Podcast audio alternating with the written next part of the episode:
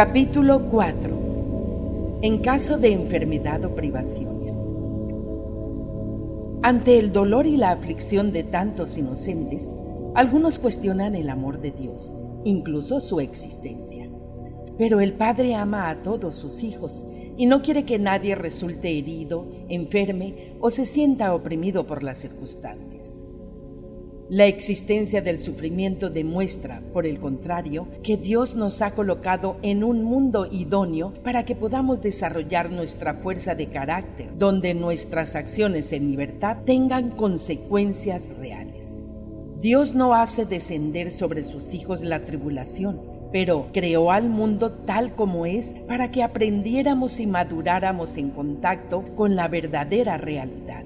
Puede que creamos que es un aprendizaje demasiado estricto, pero no deja de tener una gran validez porque nos hace personas fuertes, capaces de creer en los valores espirituales en medio de todo lo que parece contrario a lo bueno, a lo bello y a lo verdadero.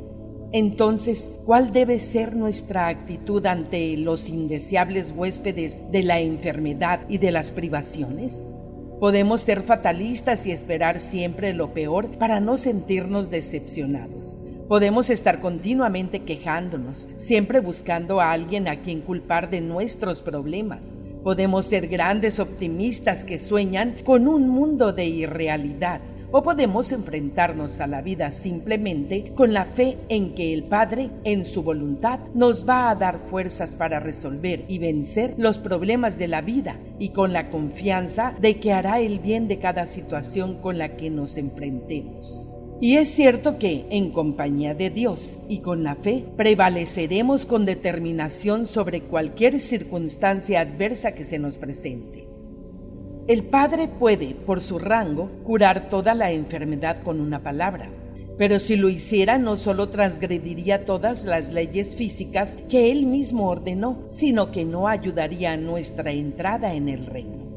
Ni las cinco mil personas a las que Jesús alimentó en las orillas de Galilea, ni las quinientas que sanó al atardecer en Cafarnaún, consiguieron avanzar en el reino de Dios a pesar de estos milagros.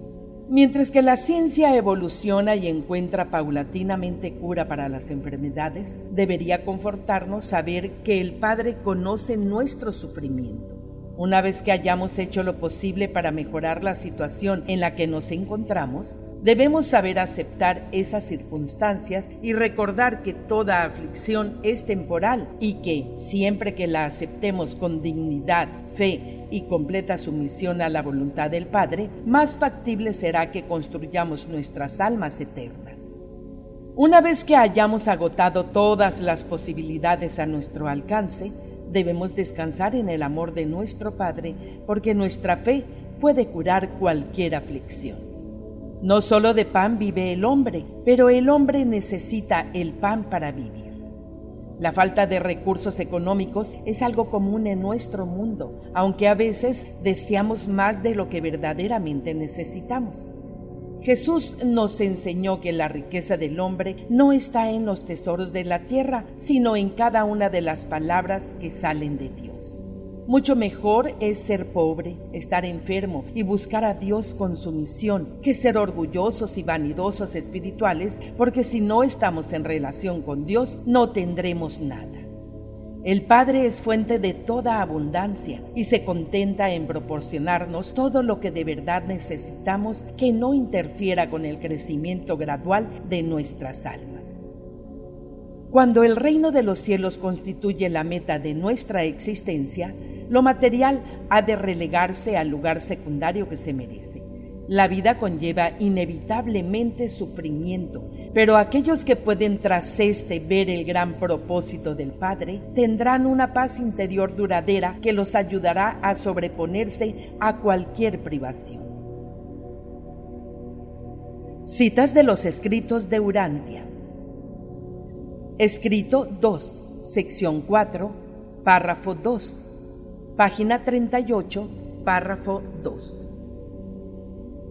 Dios es bondadoso en esencia, compasivo por naturaleza y misericordioso en perpetuidad. Y nunca es necesario influir en el Padre para suscitar su benevolencia. La necesidad de la criatura es en sí misma totalmente suficiente para asegurar el flujo pleno de su tierna misericordia y de su gracia salvadora. Puesto que Dios conoce todo acerca de sus hijos, le resulta fácil perdonar. Cuanto mejor entienda el hombre a su prójimo, tanto más fácil le resultará perdonarlo e incluso amarlo. Escrito 3, sección 3, párrafo 2, página 49, párrafo 1. Verdaderamente he visto la aflicción de mi pueblo, he oído su clamor y conozco sus angustias. Porque desde los cielos mira el Señor, ve a todos los hijos de los hombres, desde el lugar de su morada mira sobre todos los habitantes de la tierra. Todo hijo de criatura puede en verdad decir, Él conoce mi camino, me probará y saldré como oro. Dios ha escudriñado nuestro andar y nuestro descanso, ha entendido desde lejos nuestros pensamientos y todos nuestros caminos le son conocidos. Todas las cosas están desnudas y abiertas a los ojos de aquel a quien tenemos que dar cuentas. Y debería realmente confortar a todo ser humano entender que Él conoce vuestra condición, se acuerda de que sois polvo Hablando del Dios vivo, Jesús dijo, vuestro Padre sabe de qué tenéis necesidad, incluso antes de que vosotros le pidáis. Escrito 3, sección 5, párrafo 5, página 51, párrafo 4. Las incertidumbres de la vida y las vicisitudes de la existencia no contradicen de ninguna manera el concepto de la soberanía universal de Dios. La vida de cualquier criatura evolutiva está acuciada por ciertas inevitabilidades. Planteaos lo siguiente. Escrito 3, sección 5, párrafo 6, página 51, párrafo 1. 1. ¿Es el coraje, la fuerza del carácter, deseable? Entonces el hombre tiene que crecer en un ambiente que lo haga luchar contra las dificultades y reaccionar ante las decepciones.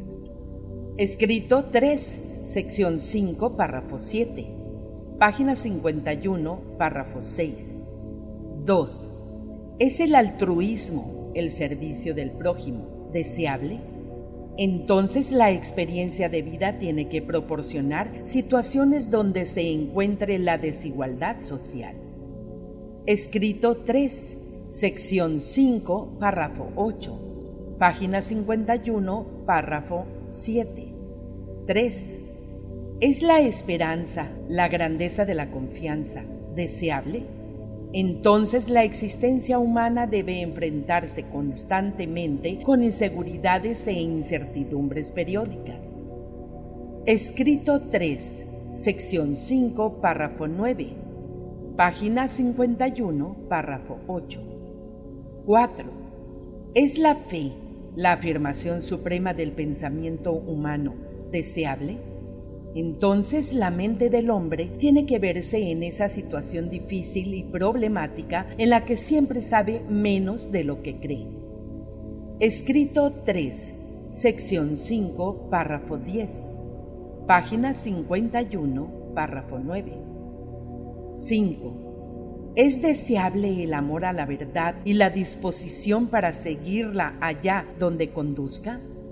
Entonces el hombre tiene que crecer en un mundo donde el error esté presente y la falsedad sea siempre posible. Escrito 3, sección 5, párrafo 11, página 51, párrafo 10. 6. ¿Es el idealismo, el concepto que aproxima a lo divino, deseable? Entonces el hombre tiene que esforzarse en un ambiente de bondad y de belleza relativas, en un entorno que estimule la irreprimible tendencia hacia cosas mejores. Escrito 3, sección 5, párrafo 12, página, 51, página 51, párrafo 11. 7. ¿Es la lealtad, la devoción al deber supremo, deseable? Entonces es preciso que el hombre se mantenga en medio de las posibilidades de incumplimiento y deserción. La valentía de la devoción al deber consiste en el peligro implícito de no cumplir. Escrito 3, sección 5, párrafo 13, página 51, párrafo 12. 8. Es el desinterés, la disposición para olvidarse de sí mismo deseable? Entonces el hombre mortal tiene que vivir frente al incesante clamor de un ineludible yo deseoso de reconocimientos y honores. El hombre no podría elegir con dinamismo la vida divina si no hubiese una vida propia a la que renunciar. El hombre nunca podría utilizar la rectitud como salvación si no existiera el mal potencial que exalta y diferencia el bien por contraste. Escrito 3, sección 5, párrafo 14. Página 51, párrafo 13. 9. ¿Es el placer, la satisfacción de la felicidad deseable? Entonces el hombre tiene que vivir en un mundo donde la alternativa del dolor y la probabilidad del sufrimiento sean unas posibilidades experienciales siempre presentes. Escrito 10, sección 7, párrafo 5, página 115, párrafo 7. La mente mortal puede pensar inmediatamente en mil y una cosas, catástrofes físicas, accidentes espantosos, desastres horribles, enfermedades dolorosas y calamidades mundiales, y preguntarse si tales sucesos están correlacionados con los desconocidos designios de esta probable acción del Ser Supremo. Francamente, no lo sabemos, no estamos realmente seguros. Pero si observamos que, según pase el tiempo, todas estas situaciones difíciles y más o menos misteriosas tienen siempre como resultado el bienestar y el progreso de los universos. Escrito 23, sección 2, párrafo 12, página 258, párrafo 11. La confusión y agitación de Urantia no indican desinterés ni incapacidad de los gobernantes del paraíso para conducirse de otra manera. Los creadores poseen pleno poder para hacer de Urantia un verdadero paraíso, pero un Edén así no contribuiría al desarrollo de esos rasgos fuertes, nobles y experimentados que los dioses con tanta firmeza forjan en vuestro mundo, entre el yunque y el martillo, entre la necesidad y la angustia. Vuestra ansiedad y aflicción, vuestras pruebas y desencantos son parte del plan divino para vuestra esfera al igual que lo son la excelente perfección y la infinita adaptación de todas las cosas a su propósito supremo en los mundos del universo central y perfecto. Escrito 27, sección 1, párrafo 5, página 299, párrafo 5. Se ha disfrutado del último descanso de los tiempos. Se ha experimentado el último sueño de transición Ahora os despertáis a la vida imperecedera en las orillas de la morada eterna, y ya no habrá más sueño. Las presencias de Dios y la de su Hijo están ante vosotros y le serviréis eternamente. Habéis visto su rostro y su nombre es vuestro espíritu. Allí no habrá noche y no tienen necesidad de la luz del sol, porque la gran fuente y centro los iluminará. Vivirán por los siglos de los siglos y enjugará Dios toda lágrima de los ojos de ellos, y ya no habrá muerte, ni habrá más llanto, ni clamor, ni dolor, porque las primeras cosas pasaron. Escrito 32, sección 3, párrafo 10, página 361, párrafo 5. Cuando se alcancen las cimas de la perfección y de la eternidad, se tendrá en gran consideración a aquellos que comenzaron desde abajo y ascendieron con regocijo en la escala de la vida, peldaño tras peldaño, y que, cuando verdaderamente lleguen a las alturas gloriosas, habrán adquirido una experiencia personal que conlleva un conocimiento real de cada una de las fases de la vida, de abajo a arriba. Escrito 32, sección 3, párrafo 11, página 361, párrafo 6. En todo esto se ve la sabiduría de los creadores. Sería igualmente fácil para el Padre Universal hacer de todos los mortales seres perfectos, impartir perfección con su palabra divina. Pero eso los privaría de la maravillosa vivencia de la aventura y de la formación junto con el largo y gradual ascenso hacia el interior, una vivencia reservada tan solo para aquellos que tienen la buena fortuna de comenzar su existencia en el escalón más bajo de la vida. Escrito 54, sección 4, párrafo 7, página 616, párrafo 6.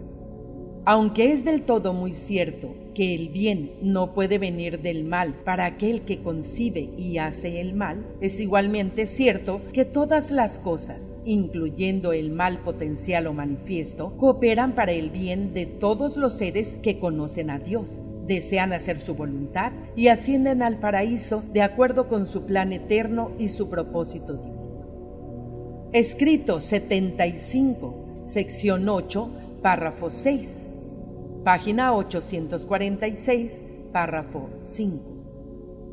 Formamos parte de una gigantesca creación y no es de extrañar que no todo obre en perfección. Nuestro universo no fue creado en perfección. La perfección es nuestra meta eterna, no nuestro origen. Escrito 108, sección 5, párrafo 5, página 1191, párrafo 6. Los modeladores del pensamiento no están interesados en hacer fácil la andadura de los mortales, sino que más bien se ocupan de hacer vuestra vida razonablemente difícil y accidentada para que se incentive y multiplique vuestra toma de decisiones. La presencia de un gran modelador del pensamiento no conlleva una vida fácil, ni la liberación del pensamiento extenuante, pero tal don divino os otorgará una sublime paz de mente y una magnífica tranquilidad de espíritu. Escrito 108, sección 5, párrafo 6, página 1192, párrafo 1. Vuestras emociones de pena y alegría, pasajeras y siempre cambiantes, son, en su mayoría, meras reacciones humanas y materiales a vuestra naturaleza psíquica interior y a vuestro entorno material externo. No recurráis, pues, al modelador de forma egoísta para que os consuele y os reconforte materialmente. La actividad del modelador consiste en prepararos para la aventura eterna, garantizar vuestra supervivencia. No es misión del mentor misterioso aliviar vuestros tumultuosos sentimientos ni atender vuestro orgullo herido. Es la preparación de vuestra alma para su larga andadura ascendente la que requiere la atención y ocupa el tiempo del modelador. Escrito 110, sección 0, párrafo 1 página 1203, párrafo 1. Dotar de libertad a seres imperfectos entraña una inevitable tragedia y es propio de la naturaleza perfecta de la deidad ancestral compartir este sufrimiento de forma universal y afectuosa con su amorosa compañía. Escrito 111, sección 7, párrafo 1, página 1223, párrafo 3. La incertidumbre unida a la seguridad es la esencia de la aventura que se vive en la senda al paraíso. Incertidumbre en el tiempo y en la mente. Incertidumbre en cuanto al despliegue de acontecimientos en el ascenso al paraíso. Seguridad en el espíritu y en la eternidad. Seguridad en la confianza incondicionada del Hijo creatural, en la compasión divina y en el infinito amor del Padre Universal incertidumbre como ciudadano no experimentado del universo, seguridad como hijo ascendente en las moradas del universo de un Padre Todopoderoso, omnisapiente y omniamante. Escrito 111, sección 7, párrafo 2, página 1223, párrafo 4. ¿Puedo aconsejaros que atendáis al eco distante de la llamada fiel que hace el modelador a vuestra alma? El modelador interior no puede detener ni incluso alterar materialmente vuestra esforzada andadura en el tiempo. El modelador no puede reducir las penurias de la vida en vuestro penoso viaje por este mundo.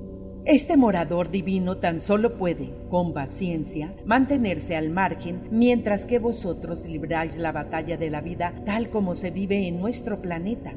Pero podríais, si accedierais mientras trabajáis y os preocupáis, mientras lucháis y os afanáis, dejar que el valiente modelador luche con vosotros y para vosotros. Os podríais, pues, sentir muy reconfortados e inspirados, muy cautivados y fascinados si tan solo permitierais que el modelador os mostrara constantemente las imágenes del verdadero motivo, del objetivo final y del propósito eterno de toda esta difícil pugna cuesta arriba con los problemas ordinarios de vuestro presente mundo material. Escrito 111, sección 7, párrafo 3 página 1223, párrafo 5. ¿Por qué no ayudáis al modelador en su tarea de mostraros el equivalente espiritual de todos estos extenuantes esfuerzos materiales? ¿Por qué no permitís que el modelador os fortalezca con las verdades espirituales del poder cósmico mientras lucháis en vuestra existencia con las dificultades temporales propias de las criaturas? ¿Por qué no alentáis a este asistente celestial a que os reconforte con una clara visión y una perspectiva eterna de la vida universal a medida que vuestra mirada perpleja se tiende sobre los problemas de cada hora que pasa? ¿Por qué os negáis a sentiros iluminados e inspirados por el punto de vista del universo, mientras os esforzáis en medio de las dificultades del tiempo y os perdéis en el laberinto de incertidumbres que acosan vuestro viaje en la vida mortal? ¿Por qué no aceptáis que el modelador espiritualice vuestro pensamiento, aunque vuestros pies deban pisar las rutas materiales de vuestros empeños terrenales? Escrito 118, sección 10, párrafo 9. Página 1305, párrafo 4. La mayor parte de lo que un mortal llamaría providencial no lo es. Su juicio en estos asuntos está muy dificultado por la ausencia de visión de futuro en cuanto a los verdaderos contenidos de las circunstancias de la vida. La mayor parte de lo que un mortal llamaría buena suerte puede resultar en realidad mala suerte. La sonrisa de la fortuna, que concede un tiempo libre no ganado y una riqueza no merecida, puede ser la mayor de las aflicciones humanas la aparente crueldad de un destino adverso que colma de tribulaciones al sufriente mortal puede ser en realidad un fuego que temple y que transmute el hierro dulce de la persona inmadura en el acero templado del verdadero carácter. Escrito 127, sección 3, párrafo 14, página 1400, párrafo 6. Madre María, la pena no nos servirá de ayuda. Todos estamos haciendo lo que podemos y, quizás, la sonrisa de una madre puede animarnos a hacerlo incluso mejor. Día tras día, la esperanza de tiempos mejores nos da fuerzas para acometer nuestras tareas. Jesús, su optimismo recio y práctico era verdaderamente contagioso. Todos los niños vivían con la ilusión de tiempos y cosas mejores. Y esta esperanzadora valentía contribuyó poderosamente a desarrollar en ellos, a pesar de su descorazonadora pobreza, unos caracteres fuertes y nobles. Escrito 127, sección 3, párrafo 15, página 1400, párrafo 7. Jesús poseía la habilidad de poner en funcionamiento todas las capacidades de su mente, de su alma y de su cuerpo para llevar a cabo de inmediato la tarea que le ocupaba. Podía concentrarse reflexivamente en el problema concreto que deseaba resolver, y ello, unido a su paciencia incansable, le hizo capaz de resistir con serenidad las pruebas de una existencia mortal difícil vivir como si estuviera viendo a aquel que es invisible. Escrito 127, sección 6, párrafo 12. Página 1405, párrafo 4. Jesús se está convirtiendo con rapidez en un hombre, no simplemente en un hombre joven, sino en un hombre adulto. Ha aprendido bien a cumplir con sus obligaciones, sabe sobreponerse a las desilusiones, soporta con fortaleza la frustración de sus planes y el fracaso de sus objetivos. Ha aprendido a ser equitativo y justo incluso ante la injusticia. Está aprendiendo a adaptar sus ideales de vida espiritual a las exigencias prácticas de la existencia terrenal está aprendiendo a forjar planes en cuanto a la realización de su más elevado y alejado objetivo de idealismo, mientras se esfuerza por trabajar para la consecución de unos imperiosos objetivos más cercanos e inmediatos. Está firmemente adquiriendo la capacidad de adaptar sus aspiraciones a las exigencias comunes de las circunstancias humanas Casi domina el impulso de utilizar la energía que le provee el impulso espiritual para modificar el engranaje de la realización material. Lentamente está aprendiendo a vivir la vida celestial mientras continúa viviendo la terrenal. Cada vez más sigue la guía final de su Padre Celestial mientras asume el papel eterno de guiar y dirigir a los hijos de su familia terrenal. Está adquiriendo la experiencia de arrancar la victoria de las garras mismas de la derrota. Está aprendiendo a transformar las dificultades del tiempo en los triunfos de la eternidad. Escrito 140, sección 3, párrafo 14, página 1571, párrafo 1. No resistáis por la fuerza si os tratan con injusticia no pongáis vuestra confianza en el brazo de la carne. Si vuestro vecino os hiere en la mejilla derecha, volvedle también la otra. Estad dispuestos a sufrir injusticia en lugar de poner pleito entre vosotros. En bondad y con misericordia, atended a todos los angustiados y necesitados. Escrito 140, sección 3, párrafo 15, página 1571 Párrafo 2. Yo os digo, amad a vuestros enemigos, haced bien a los que os odian, bendecid a los que os maldicen y orad por los que os ultrajan. Y como creéis que yo haría a los hombres, hacedlo también vosotros. Escrito 141, sección 3, párrafo 8, página 1590, párrafo 3. Jesús describió la conquista mediante el sacrificio, el sacrificio del orgullo y del egoísmo. Al manifestar misericordia, Él quiso mostrar la liberación espiritual de todos los rencores, los agravios, la ira y el egoísmo de las ansias de poder y venganza. Y cuando dijo, no resistáis al mal, explicó después que no quería decir que se tolerara el pecado ni que se confraternizara con la iniquidad. Intentaba cuanto más enseñar a perdonar, a no resistir el maltrato de la propia persona, la injuria maliciosa a los sentimientos de la dignidad personal de cada cual. Escrito 148, sección 5, párrafo 3, página 1661, párrafo 5. Pero puedes estar seguro de algo. El Padre no envía arbitrariamente la aflicción como castigo por la maldad. Las imperfecciones y los impedimentos del mal son inherentes. El castigo por el pecado es inevitable. Las devastadoras consecuencias de la iniquidad son inexorables. El hombre no debe culpar a Dios por esas aflicciones que son el resultado natural de la vida que él elige vivir. Tampoco debe lamentarse por esas experiencias que son parte de la vida tal como se vive en este mundo. Es la voluntad del Padre que el hombre mortal trabaje con perseverancia y constancia hacia la mejora de su condición en la tierra. Escrito 148, sección 5, párrafo 4, página 1662, párrafo 1. No dudes del amor del Padre porque transgrediste de forma inocente o deliberada alguna de sus sabias y justas leyes y estás sufriendo las consecuencias.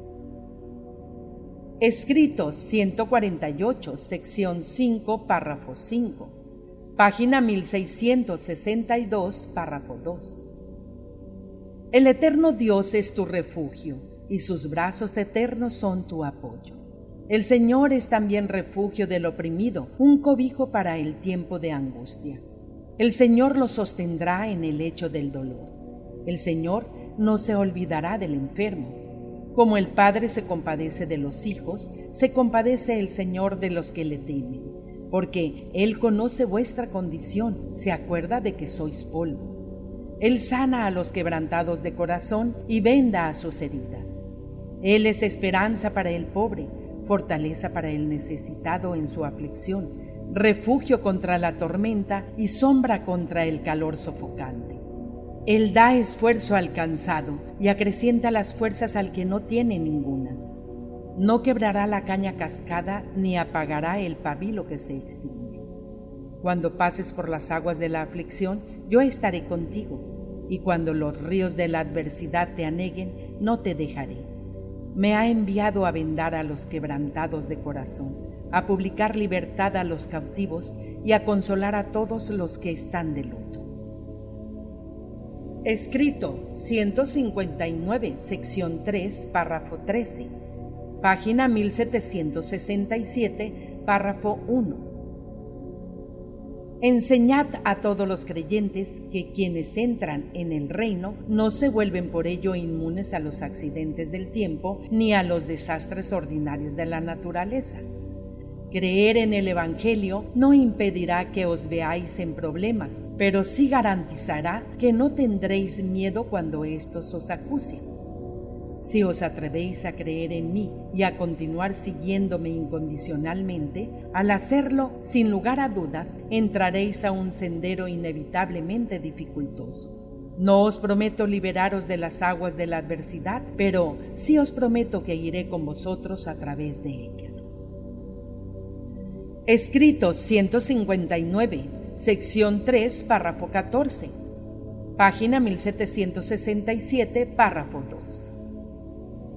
Y Jesús enseñó otras muchas cosas a este grupo de creyentes antes de que se retiraran a dormir aquella noche.